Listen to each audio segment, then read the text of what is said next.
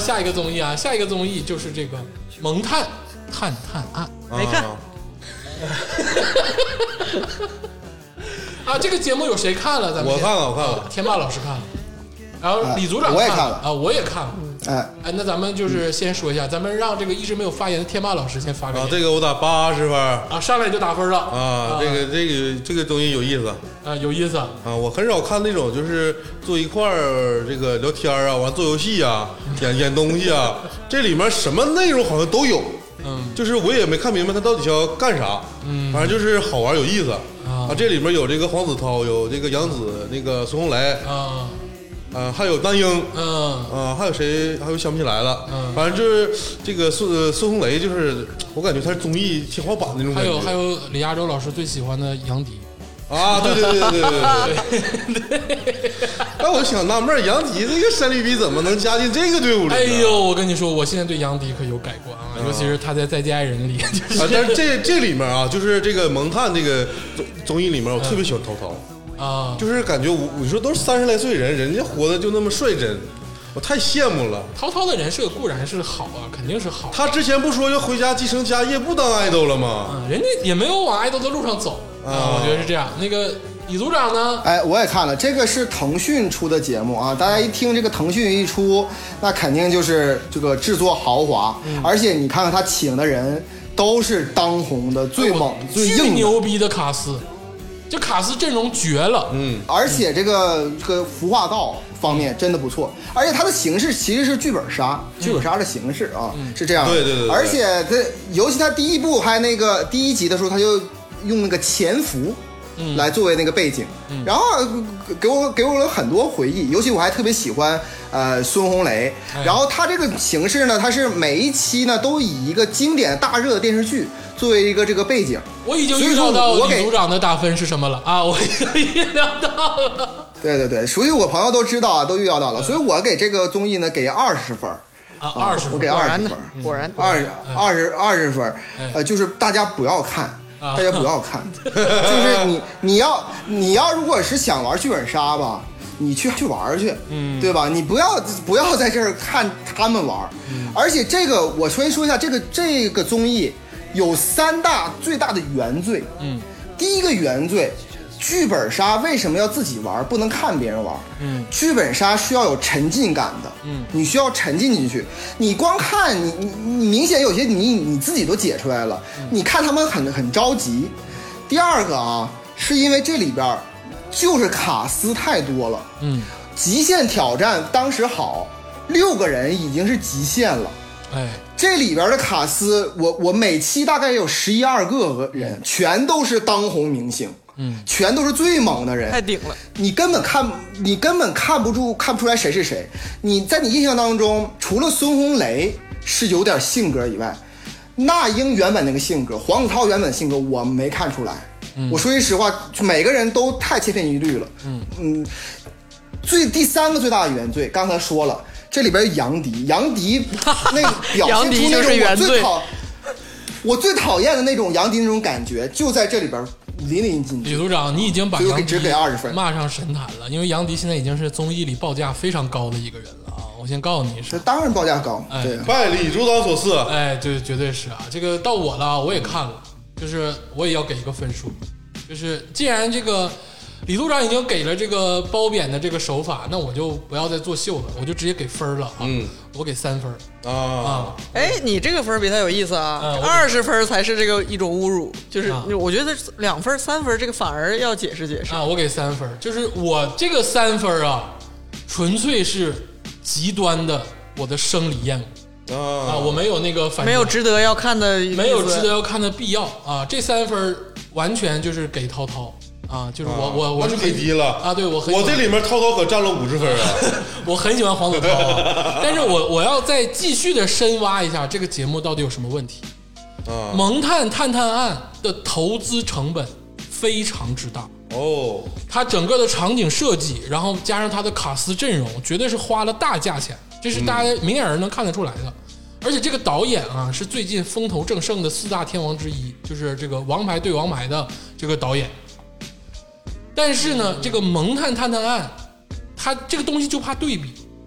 就是我每次看《蒙探探探案》的时候，都会想起芒果台的《明星大侦探》。哦，就是因为天霸你是没有看过，或者是没有接触过这个沉浸式的这个剧本杀或者是破啊，案没有，的我看那个综艺的时候，我干别的呢。啊，对吧？啊，对，对吧？其实这个沉浸式的这个剧本杀和这个破案的这种综艺啊，其实也是像《密室大逃脱三》一样，就是你要连着看。全神贯注的看进去，啊，偶尔有一些插科打诨，其实是丰富的。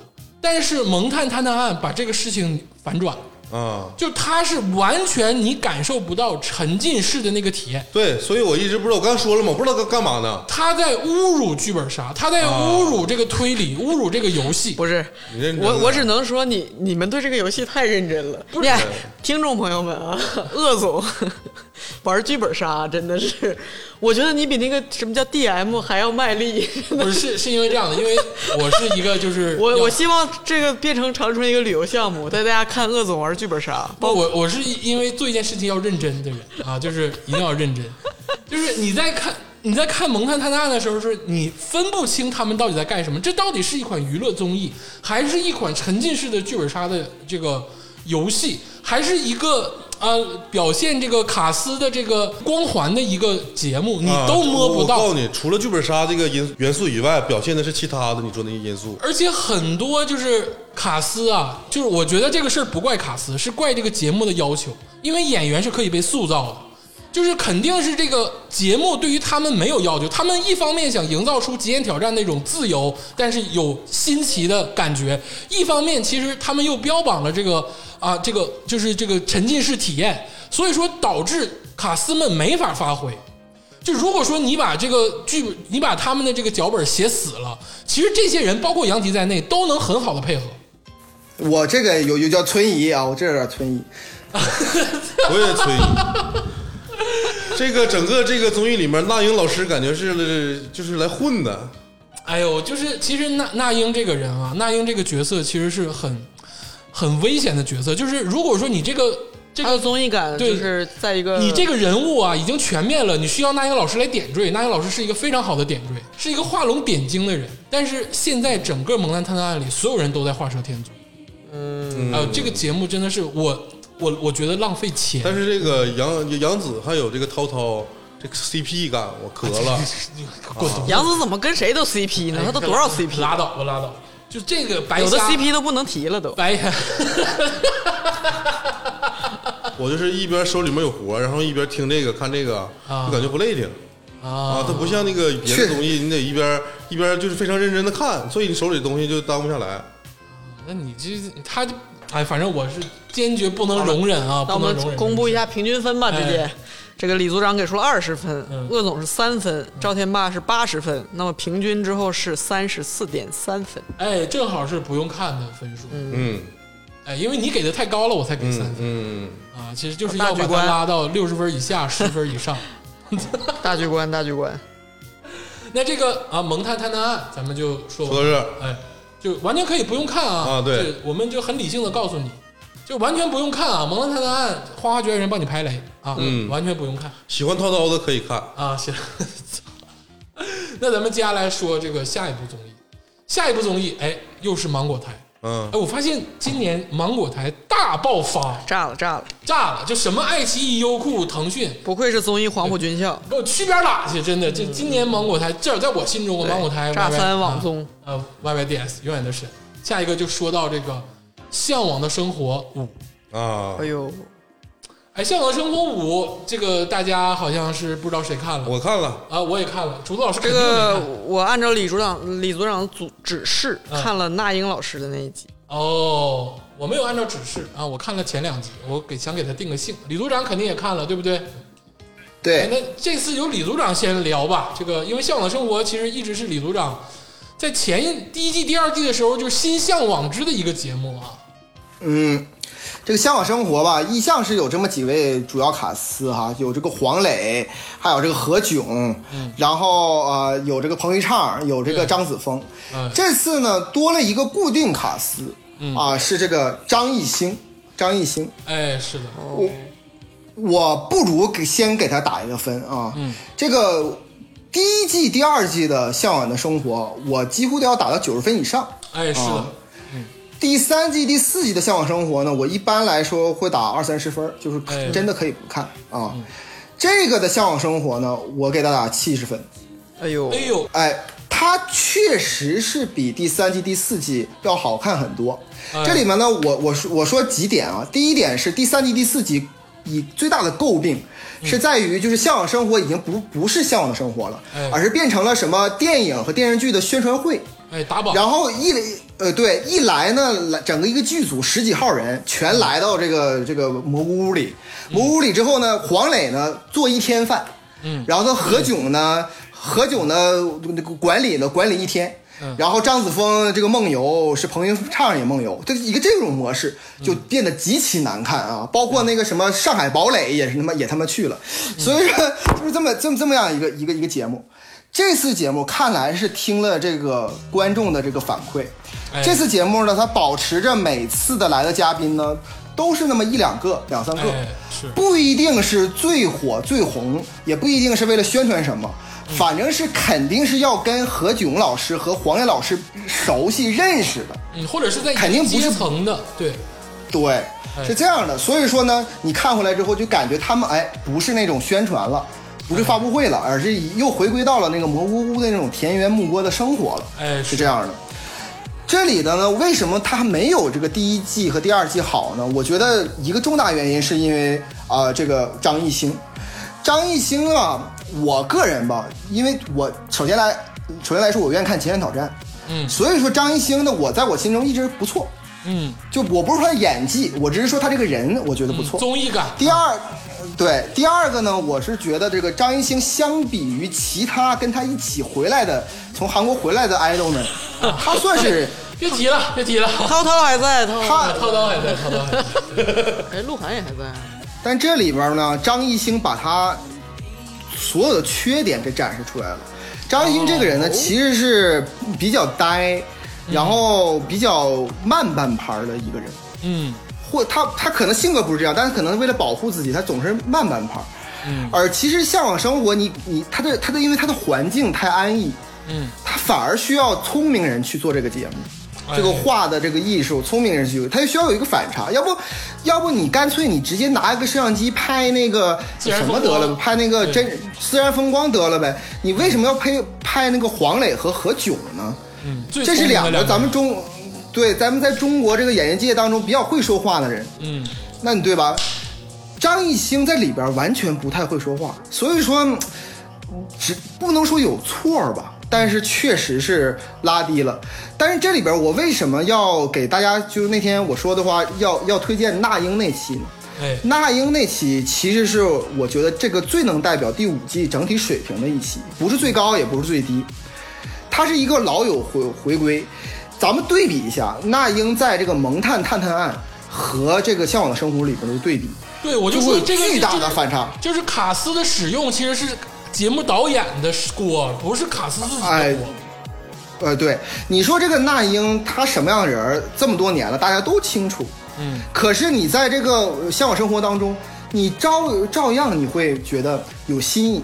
哎。同时，他当他唱起那个什么什么，就是白天不懂夜的黑呀、这些那些歌的时候，哎，我真的有有很大的感动，哎感我有很大的感动，嗯。对对，很大的感动感动感。尤其最后他是他们集体去跳舞的时候，嗯，嗯。这时候张艺兴才融进来。限定，我觉得，哎，对我，所以说我说这个这种风格、这种氛围，嗯，让我勾起了那种去去乡下住个一两个月那种冲动。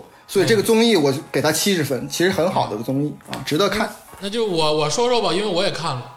我其实主要关注的是这个前几集，因为我有点害怕了。《向往的生活》这个三四季啊，给我弄得有点这个 PTSD 了。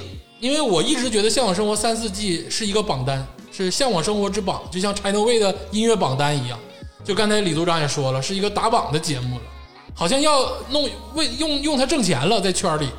但其实第五季，我当看到第一集的时候啊，我就知道我在之前喜欢的那个《向往的生活》好像有点要回来了，因为他们给的那个环境其实是很落败的，就是他那个村子连那个自来水都没有，是用井去打水的，然后整个的这个环境就有一点要未完成的形态，然后要去建设的一个形态。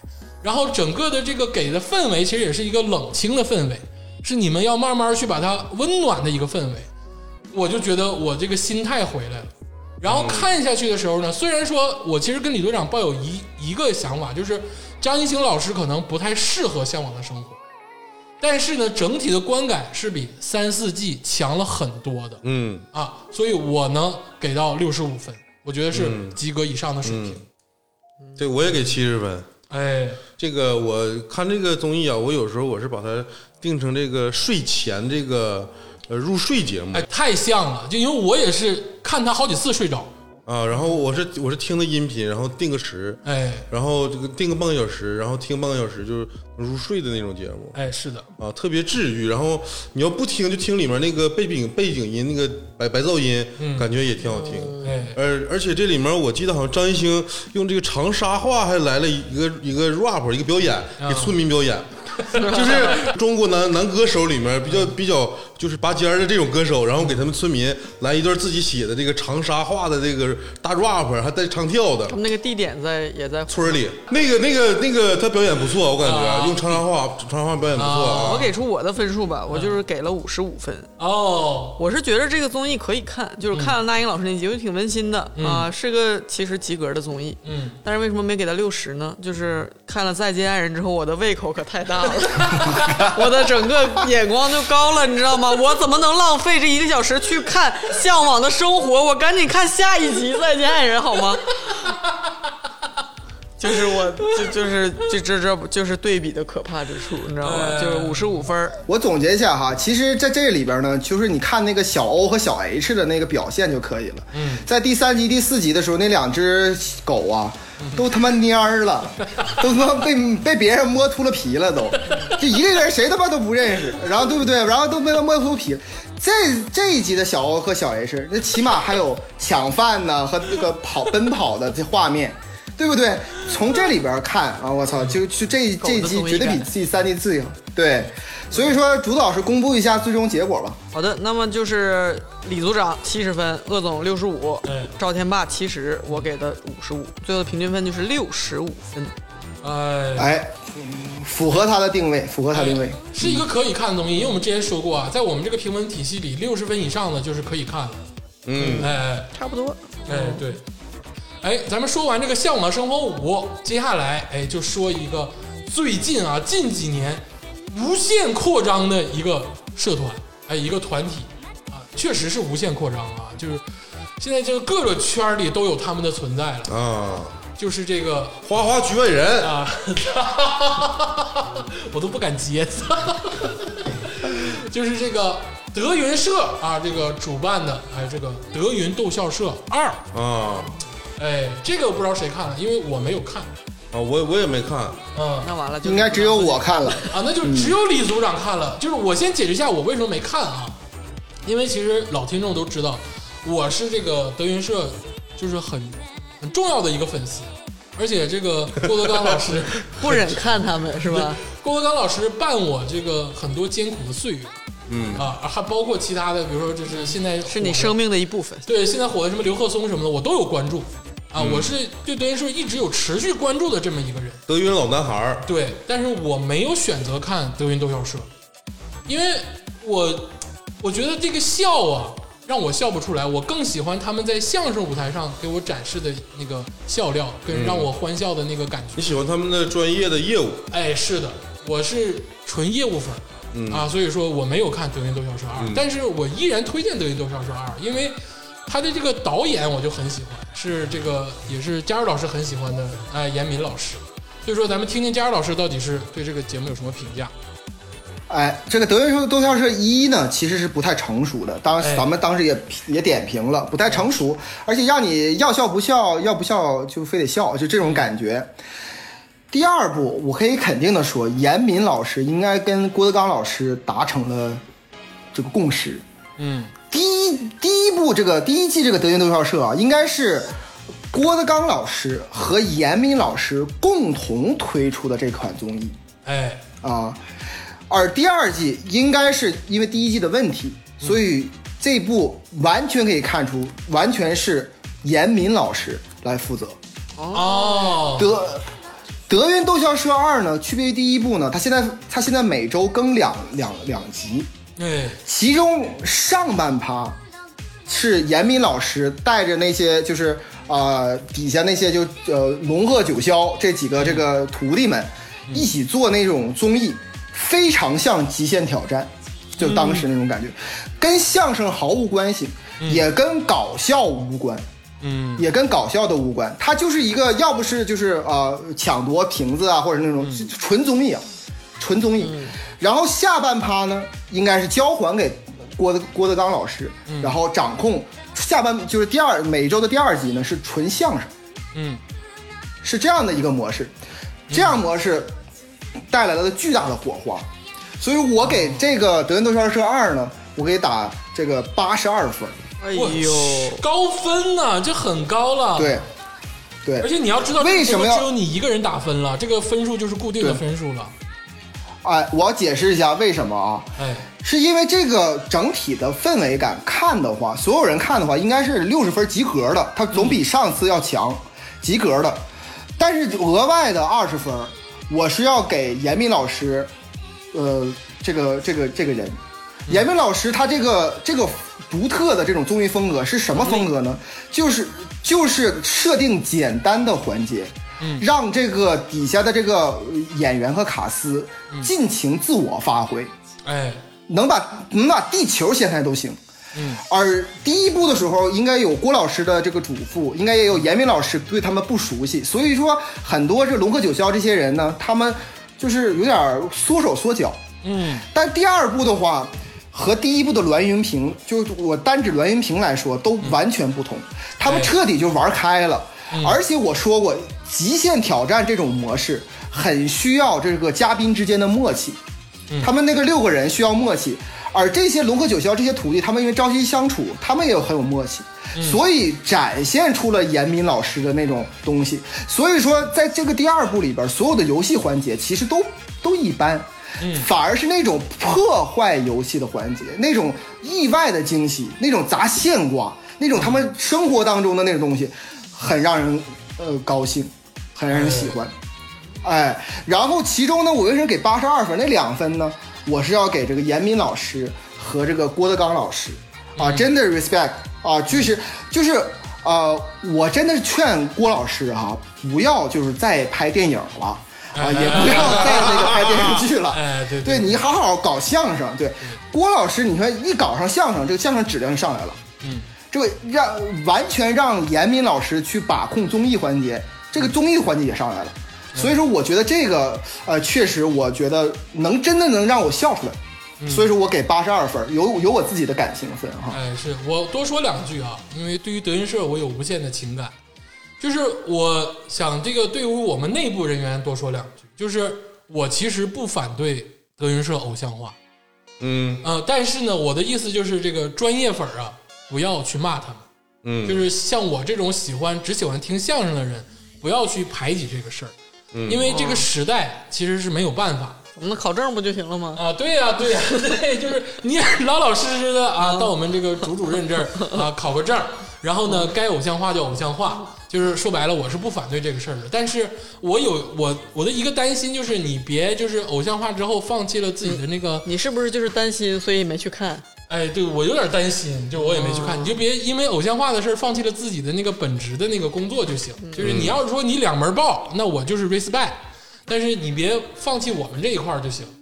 哎，我唯一的就是这个。，很明白你这个担心。哎，对啊，这个那德云斗笑社二，那这个因为只有这个李组长看了，他竟然给出了八十二分的高分，那我没有想到一以一人之力啊，这个真的是再一次捧红德云社啊，这李嘉洲老师很厉害啊。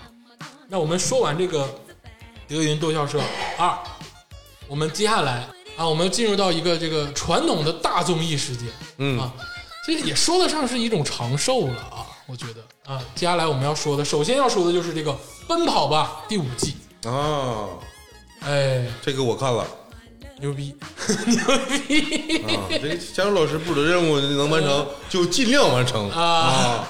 那你的眼光也很独到啊，啊你竟然看《奔跑吧》这个综艺我给二十分儿，哎，给二十分哦。这个我就说一句啊，就是我不我不太明白为什么就是已经过了这么多年，他们还撕名牌儿，啊，是不是还在撕名牌？还在撕名牌儿。原来如此。李组长谈一谈吧。啊，这个这个综艺呢，我我先给下分数啊，我给六十五分，嗯，六十五分。为什么我给他六十五分呢？首先来说，你刚才说了一个很很著名的话，就是说为什么啊、这么长寿的综艺它竟然还有？我知道你这个说这句话的讽刺意味啊，但它恰恰是一种原因。如果它没有商业价值或没有受众群了，它不会这么久。所以说它还是有其中的受众人群，而且它还有有它呃存在下去的理由。就这种综艺呢，是偏向于低龄化的，它不是那种就是让你去思考啊，或者是感受人生的意义啊，或者怎么样的，它就是一一闹一乐，它很适合在那个过年期间，然后那个等待春晚的过程当中，那一下午有亲戚在家嗑着瓜子儿聊着闲篇儿，旁边电视上放着这个这个综艺不得放《再见爱人》吗？啊，哎呦，这个我太想跟我妈一起看了。所有人沉默不语。再见爱人，真的让我大舅好好看看。所以说呢，首先来说，这个综艺呢，在这个服化道方面已经非常成熟了。哎在卡斯方面呢，前几季之所以我给的分数低，是因为卡斯磨合不够，就跟那个邓超、鹿晗他们那些不够。而随着这么几几年的磨合，嗯，他们既然有了磨合，嗯，因为因为他们确实不太需要卡斯，很需要这个姚泽天呢，这个这个导演进行这个呃呃，他是他是个比较重呃比较注重游戏过程的一个综艺。他不太注重卡斯，所以说卡斯相对来说也比较好磨合一些。嗯，那这季来说呢，呃，该有笑点有笑点，该有爆点有爆点，所以说我给他一个及格的分儿。他确实，就客观的说，我不是很喜欢这这个综艺，但是他在按照评价来说，他必须得给六十分。我为什么要再多给他五分呢？原因是这个里边儿它照样有一个社会热点问题，就是宋雨琦和这个 Angelababy 互相往脸上歇泥。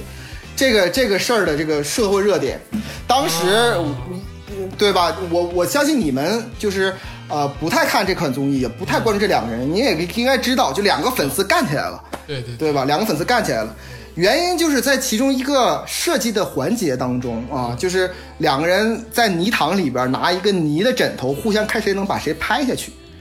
然后结果宋雨琦呢使劲儿一拍 Angelababy，结果 Angelababy 呢就呃就哎没想到你这么使劲儿，然后我也来使劲儿吧，然后两 两方面就就就就就就就是这样的一个一个东西。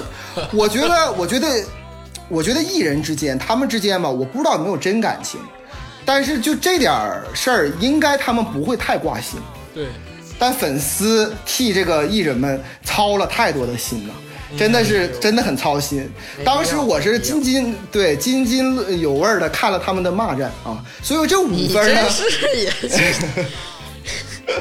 所以这五分呢，我是给广大的粉丝朋友们的啊，受累确实啊，嗯，受累了。对对，确实受累了啊！我我具体的内容哈，我其实没必要说了，因为这个里边的所有的东西，呃，大差不差。你看第一季和现在都没什么区别，也没创新，但是我就呃创就游戏创新嘛，但是嗯那个模式不创新嘛。但是我说句实话，当你心情郁闷，或者是实在闲来无事，看一看热闹热闹，其实也就也就这么一个功效，挺好的。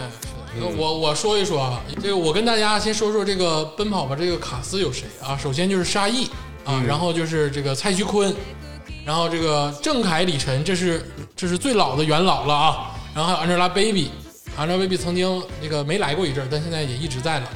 然后还有这个包括另一个女生，就是跟她互撇泥的、那个、宋雨琦，哎，宋雨琦，然后可能还有一些人我就不太认识了啊。就是我在这个节目中啊，我感受到了沙溢老师在跟《萌探探探案》两个节目中不同的那个属性。就是我觉得沙溢老师还是还是有综艺感的，只是在《萌探》中他没有被这个导演挖掘出来。其实，在《跑男》这款很老旧的这个形式的综艺当中，沙溢依然能表现的很好。所以说我给这个分数呢，就是我我我当然不会给太高的分数啊，因为大家其实听得出来，我是不太愿意看这个节目的。就我可能因为这些卡司，因为我的坤坤跟我的这个沙溢啊，我可能给到了这个一人二十分，给到了这个四十分的分数。哎，那么最后呢，就是李组长给到六十五分，鄂总给到四十分，赵天霸给到二十分，平均的分数是四十一点六分。哎，那就是他也是六十分以下，十分以上，属于一个不太能看的节目。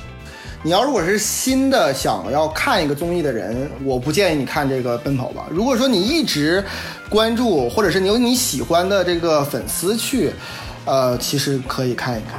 接下来我们继续说一个，就是这种呃老综艺，也是啊，每一次聊综艺，李组长都会把它写到单子里，但是我现在就嗯，有点不明白为什么要把它写到单子里的一个综艺那我知道是哪个综艺了。啊，就是这个《极限挑战》第七季。啊，这个压根儿就我就没看了。啊，这个我不知道大家谁看了啊，这个反正我是没看。啊，那就岂不是又是我来这个评价这个东西吗？你你有这个资格，因为你是这个哎。前几季《极限挑战》的这个就深爱着的人，你有还这个动动过哎情，哎，对，哎，对。我这真的是，我觉得综艺包括《再见爱人》在在内啊，所有综艺天花板都没有超过《极限挑战》第一季和第二季。哈，你这绝对是带滤镜了，我跟你说，哎，对，这是我个人认为啊，这是你这是滤我个人认为镜，真的，这就是他，他就是你心里的恩熙。哎，我我再见爱人绝对比极挑第一季好看。爱人真的是太好了，所以说我呢就哎给打个分儿吧，《极限挑战》我给一分儿。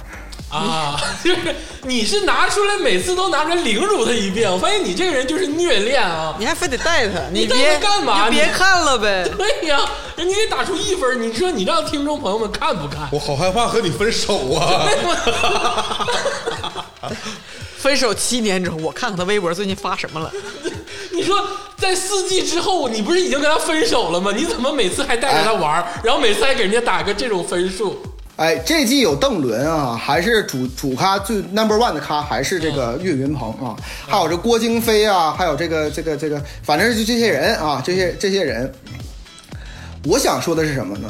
正常来说，如果按照标准来看的话，这个《极限挑战》这个第七季的话，呃，应该是能打到十五分到二十分左右啊，因为 它的这个是是，哎呦，因为它的布景啊，因为它的布景啊，还有这个游戏形式啊是比较成熟的啊。当然，呃，这些卡司之间就是已经在一起三到四季了，三到四年了，还没有默契啊，就是区别于我刚才。区别于我刚才说的奔跑吧啊，啊区别于我刚才说奔跑的，对吧？没有默契，所以说它应该十五分到二十分。但是为什么我打一分呢？我这个一分呢是其实是想给那些看过《极限挑战》第一季和第二季的人，嗯去看的，嗯，这就是对比，你知道吗？明明显显的对比。在我看完这次就是《极限挑战》第七季的时候啊，我没有快进啊，我看了大概一共是十来期节目，十期节目吧，我看了大概五六期节目牛逼，啊，然后呢，我就很很生理不适，嗯，很生理不适之后呢，我就看了那个，又回看了这个《极限挑战》第一第一期第一季的其中几集和 第二季其中几集。哎，我跟你说，你如果想象成你的男女朋友，我觉得这事儿有点可怕、啊，太吓人了这事儿有点，你应该上《再见爱人》所以说呢，这个里边呢，我本来是想给他打十五，我我本来要本来要给他，哎，对，我本来是要给他打十五分到二十分的，但是就是我手欠点开了第一第一季，我还看那期是那个我认为最好的一期，就是那个有炸弹那期，啊，就是这对炸弹那期，我寻思怎么不他妈把这个《极限挑战》第七期的导演给炸死呢？啊！我我，对吧？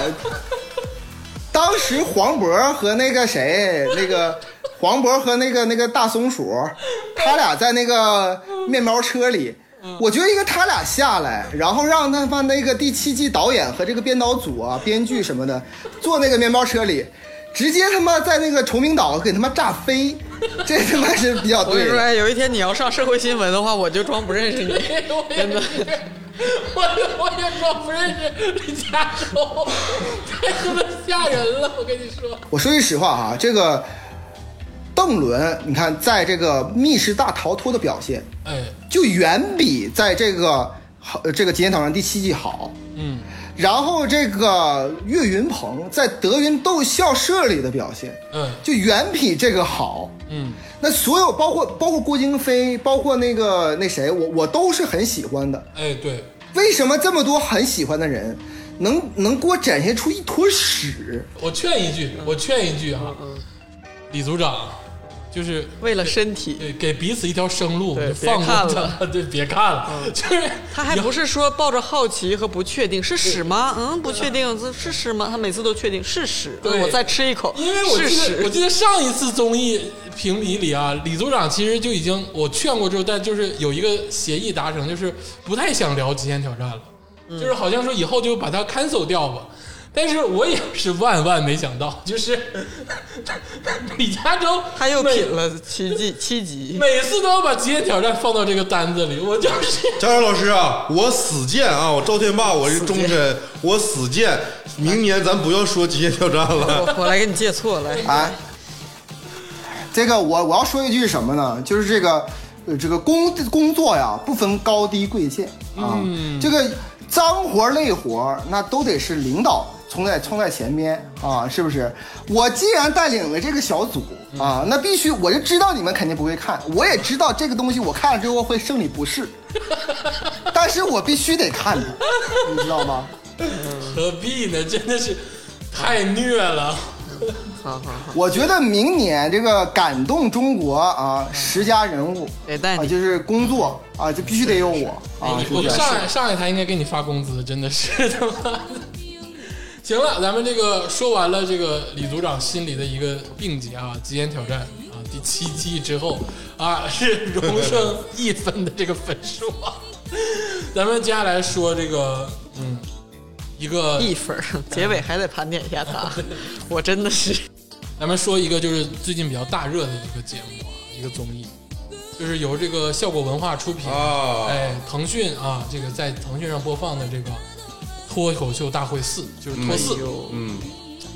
这个我相信大家都看了，嗯，看了看了，哎，因为是就是这个年轻人必须要看的，要不然就没有话题跟你聊的一个节目。哦，哎，我现在真的是觉得啊，我先不说这个节目啊，我先说这个效果文化或者是脱口秀这个这个行业。这个东西，已经真的是有一点植入到年轻人的这个生活中，嗯，爆炸了，哎，有点爆炸。贵圈要爆了。贵，圈要爆，哎哎对对贵圈要爆。对而且是很多人以看线下脱口秀为一个骄傲的，时尚啊时尚。时尚，哎，时尚的点，打剧本杀打累了啊，哎，对，哎就是火了这个行业。现在就是有几个东西啊，就是天霸都没有体验过，但是很时尚的，比如说密室这个游戏，剧本杀这个游戏，嗯。啊，看脱口秀这个事儿嗯，啊，已经不是什么蹦迪什么这些东西了，就是我说的是这原来我也不蹦迪啊，啊新兴的娱乐项目，你是喝酒啊一样，就这几个新兴娱乐项目是很流行的。我已经半年没喝大酒了，啊谁信呢？操！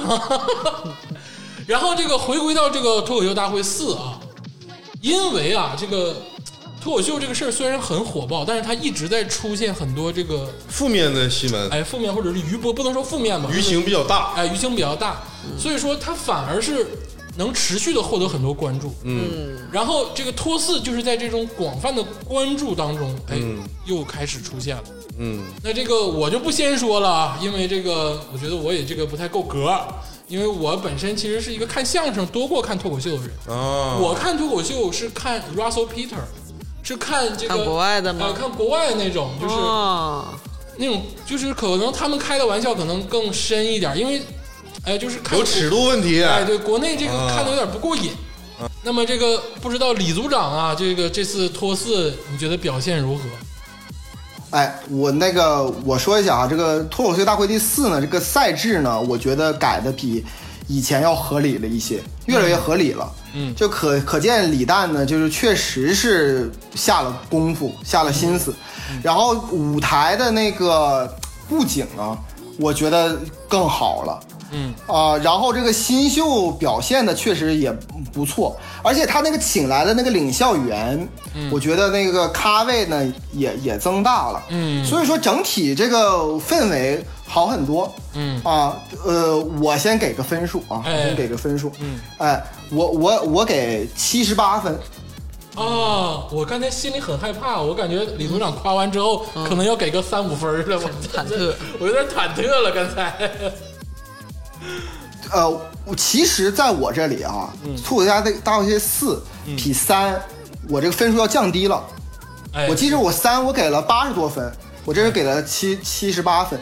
原因呢，呃，其实是多方面的。其中第一个原因呢，就是我觉得那个新手啊，哎，他那个有那么一两段爆梗，就是在那个淘淘汰赛啊，确实是挺挺惊艳的。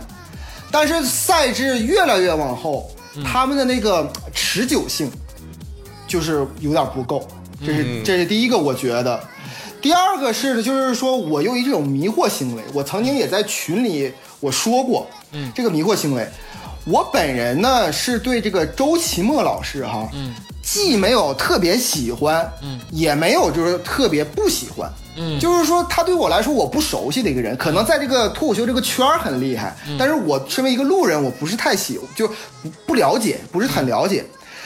但就在他在这个节目中的表现，嗯。我觉得他不能算是差的，但是也没有到那种万众瞩目的天花板那种地地步。我觉得他绝对不是天花板，因为他有的时候他那个段子，我确实是我觉得不太好笑啊，就是在在节目当中啊，但是很多人说说是在这个他在线下很好，嗯没准儿可能，是这样的很。有可能。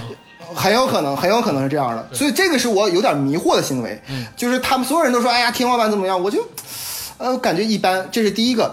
还有一个人呢，就是我，我相对来说有有有一些些失望的啊，是这个呃杨笠啊，对吧？你看我这多敢说啊，杨杨丽呢，今天都是搂着杨笠说的。呢，对杨丽呢带着一个一个风潮，就是谈这个女性话题。哎，女性话题，以至于现在很多女女女的选手也在说女性话题，但是水平没达到。我觉得，我真的是以按照这个脱口秀的标准，就是说好笑的标准来看这个节目，而有些人嗯并不好笑，包括杨笠这次他表现的，我觉得。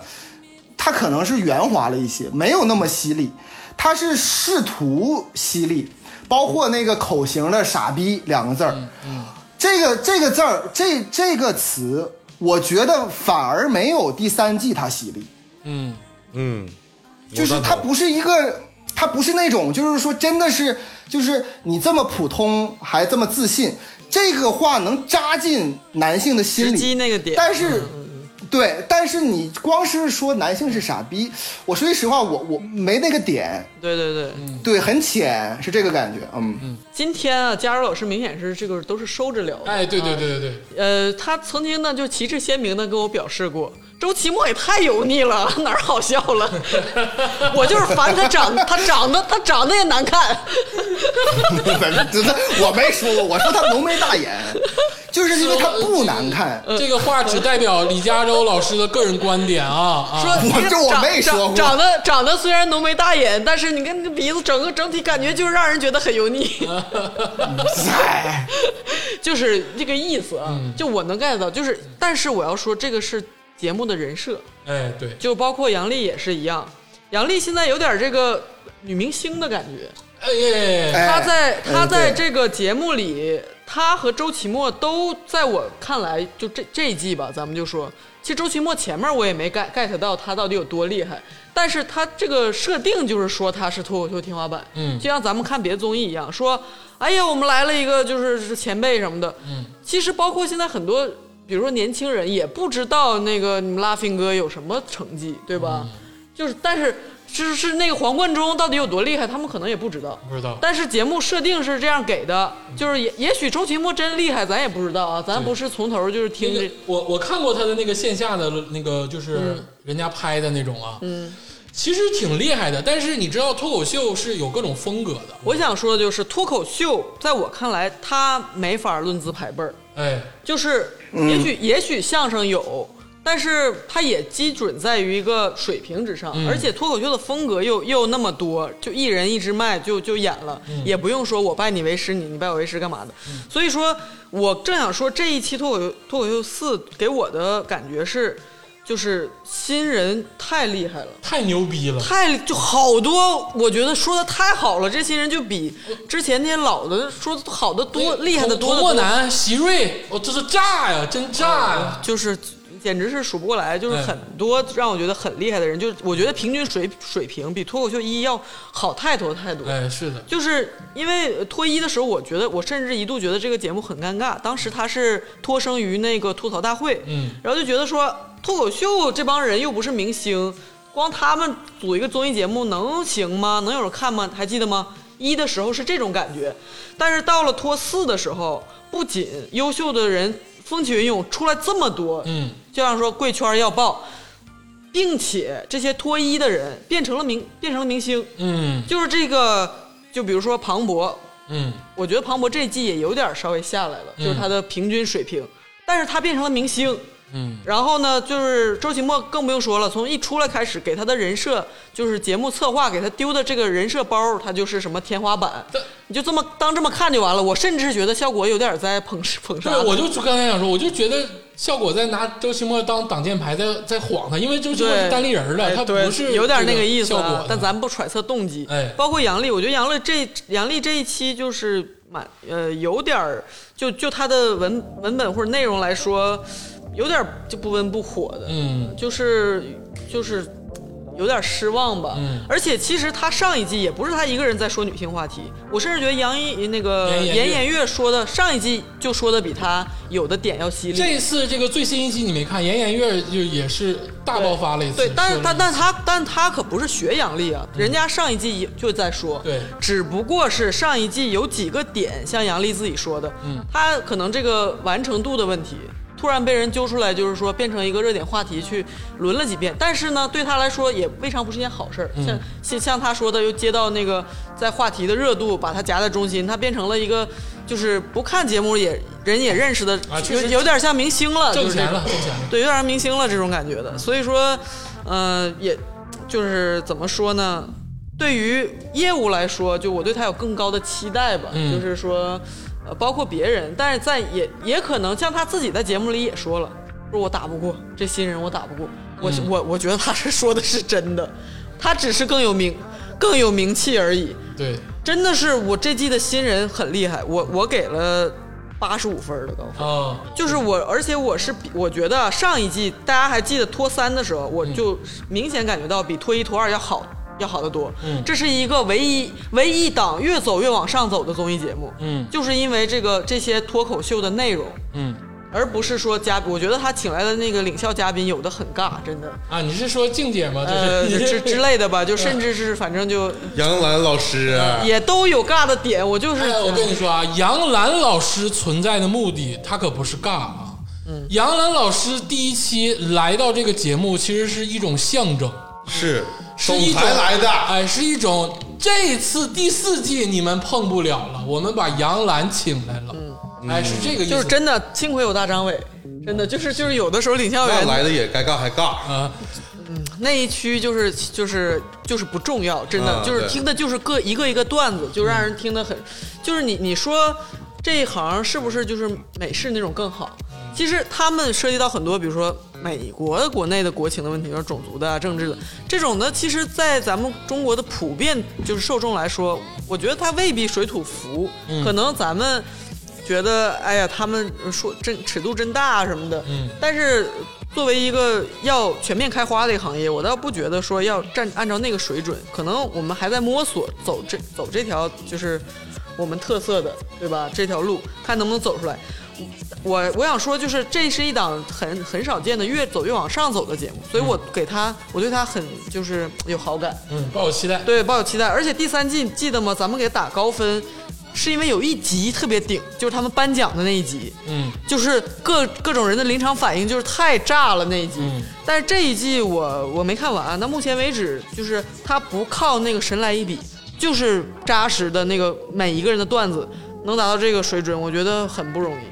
嗯，就是我对他的鼓励和期待吧就很高。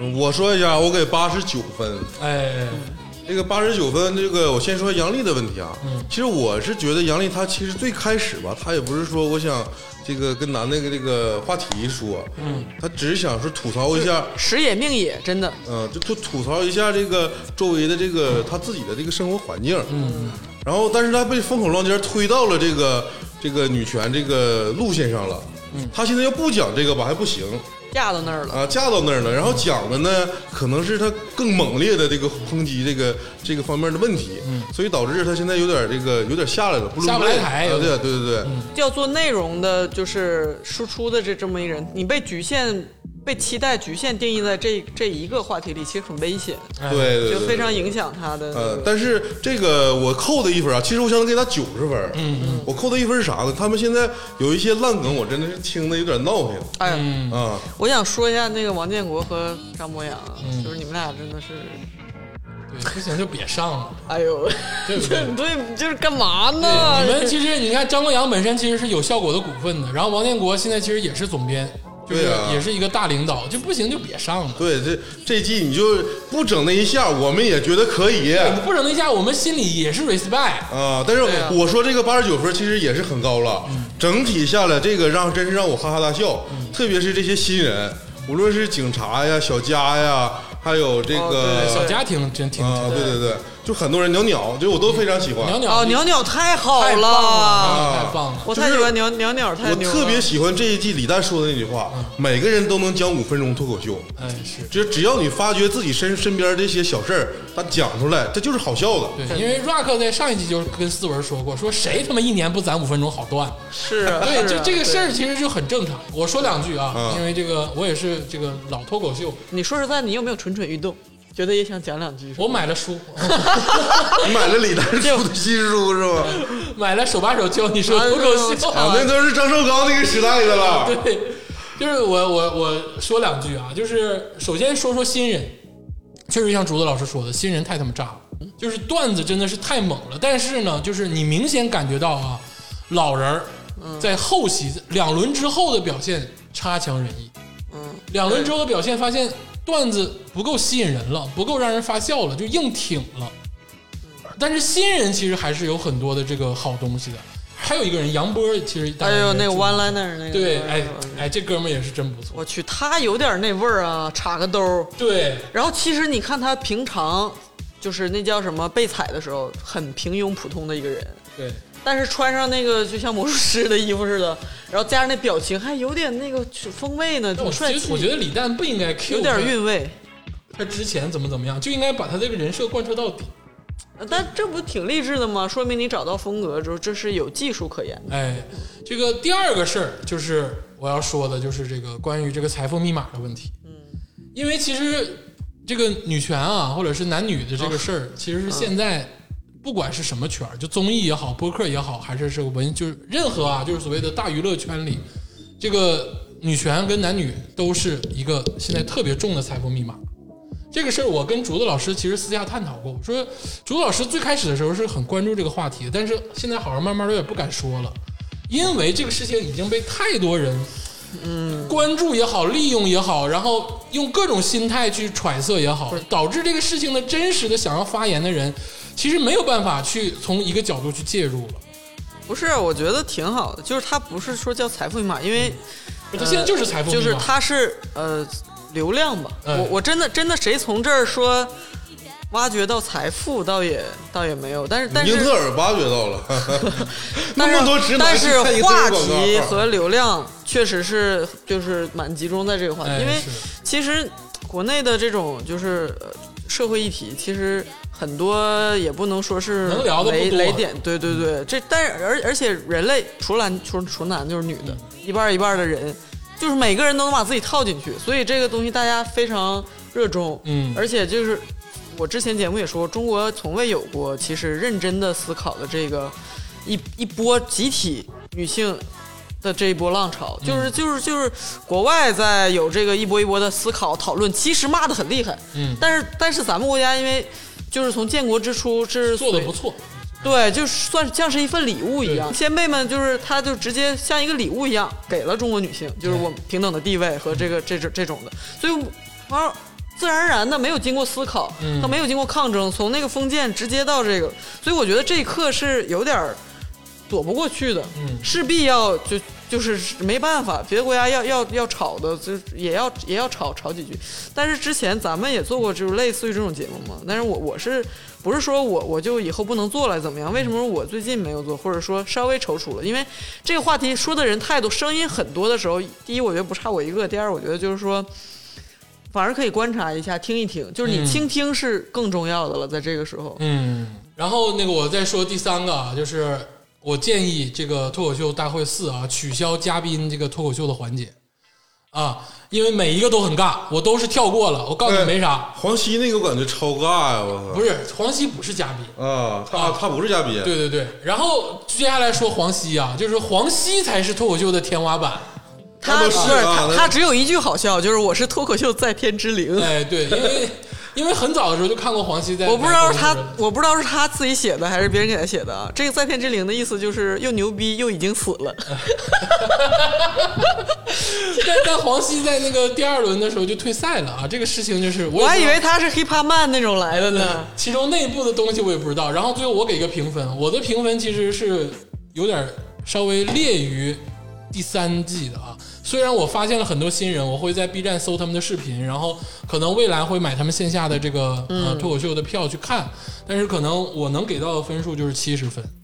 哦，哎，是的，所以说我我呢，最后的时候呢，我回归一下这个节目，我有一点呢，跟这个三位呢有一些呃这个本质上的不同啊，就是说我我也觉得这个这一期新人呢，就是非常非常的炸，但是仅局呃呃局限于前几场，这个我反而觉得。我反而觉得老选手在后边的时候发挥越来越好，稳定比如我举个例子，我我我所我所谓的老选手不是王建国、张博洋这种的，啊他他俩明显就是不想去。我说的那个呢，老选手呢是豆豆和何何广智啊那这样的。这也算新选手呢，不算老选手他们第三季才来哎。对，我的意思是什么呢？你就是咱们对比一下哎，这个何广智现在像不像明星？哎，他也像男明星吧？我是有那个范儿。我的天！对，所以说咱们对比一下这个何广智和徐志胜，这是个在这个节目当中也一直在对比，你明显感觉到这个何广智的发挥是稳定的，稳定逐渐在变好的。哎而徐志胜呢，第一期最炸，哎第二次呢就比炸稍微弱一点，但也不错。嗯，但最近这期确实，我觉得不太好。嗯，所以说，但是也不错了。但是这样的，我觉得是新选手还是对这个舞台经验弱一些。嗯，然后紧接着我再说一下那个 Van Lenner 的那个那个那个人杨波叫杨杨波杨波。嗯，其实我说我感觉的是什么呢？他的他也是第一期、第二期，我觉得非常的炸，哎笑得我前仰后合。嗯，但是最近这一期，就是他最新这一期，我觉得就是，呃，网上抄的笑话的堆堆砌。嗯，我觉得这一期反而没让我感觉好。嗯，反而反观一下那个呃王冕。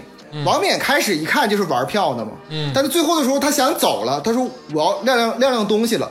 最后一期这个最近咱们最近这一期的这个王冕，确实是确实是跟上一季的水平是相当的，尤其是他说那个呃那个呃张学友那个兰花指，嗯。那段儿绝对是呃点睛之笔。嗯所以说我我我其实我上一期上一季呃上一次节目我没说，我就我在这里边说一说，我对王冕我其实我不同意网上很多人说他就是说呃很快就创作力枯竭了。嗯，当然他那个音乐的脱口秀确实有加分的项，比较讨巧。但是大家要记住，我在看《脱口秀大会二》的时候，其实二那期这卡姆卡姆夺冠那期哈，那那期我觉得整体质量没有现在的好。嗯，我每次肯定不跳过的是整个这个结束之后，然后王冕和他的搭档在吐槽这期节目，啊，那个你们你们可能都忘记了，那块儿是额外的一个小的小的那个彩蛋，是王冕来负责弹琴，然后他们几个人，他他他们两个一对儿组合吐槽这本期节目。我觉得那个反而是脱口秀大会二当中最好看的，所以我可见王冕是有持续创作能力的。我对他，我觉得现在我我很喜欢他，很喜欢很喜欢，因为我觉得第三季王冕的那个冠军实至名归啊！我我会现在都会搜出第三季王冕的 cut 去重新看，然后想笑笑一笑。这个还有一个我说一下，啊就是这个我觉得脱口秀是一个相对公平的舞台，就是因为这一段的呈现，它就是这一段的呈现，它好不好笑其实很直观。嗯，就哪怕你上一段很好笑，但这一段不好笑，就是不好笑，就是大家其实都可以很很推心置腹的说，杨笠在四里就是不搞不好笑，嗯，就哪怕就是那个宁静在说啊，脱口秀不好笑，但是能不能让人思考？我觉得这个就是有点为着不而着不了，脱口秀肯定是要先好笑再说别的呀，嗯，就是呃，对，所以所以说这里边儿呢，我刚才天霸说一句，就是那个呃，蛋总说的，说每个人都可以说五分钟脱口秀。嗯，我这我对这句话理解跟跟刚才天霸老师的理解不同。我觉得李诞说这句话，包括我认为这句话的意思就是说，很多人只只能能说五五分分钟。五分钟 脱口秀啊，。加入老师，我潜台词也有这一层。那咱们说一下分数吧，其实整体的分数其实是非常高的，我来说一下分数，最后李组长呢给出了七十八分，鄂总七十分，赵天霸八十九分，我呢给出了八十五分，平均下来是八十点五。哎，是一个绝对值得观看的综艺啊，嗯，而且嗯，值得观看，值得观看。哎会让你笑得前仰后合。但是如果我现在看到第四期啊，如果说你现在给我掐了呢，我很难受，但也可以。但是再见爱人不行，我要看完。对，是是。对，这个咱们这个评了这么多综艺啊，咱们这个稍微休息一会儿，哎，我们听一首好听的歌曲，放松放松，然后我们进入我们的这个下半趴的这个综艺点评。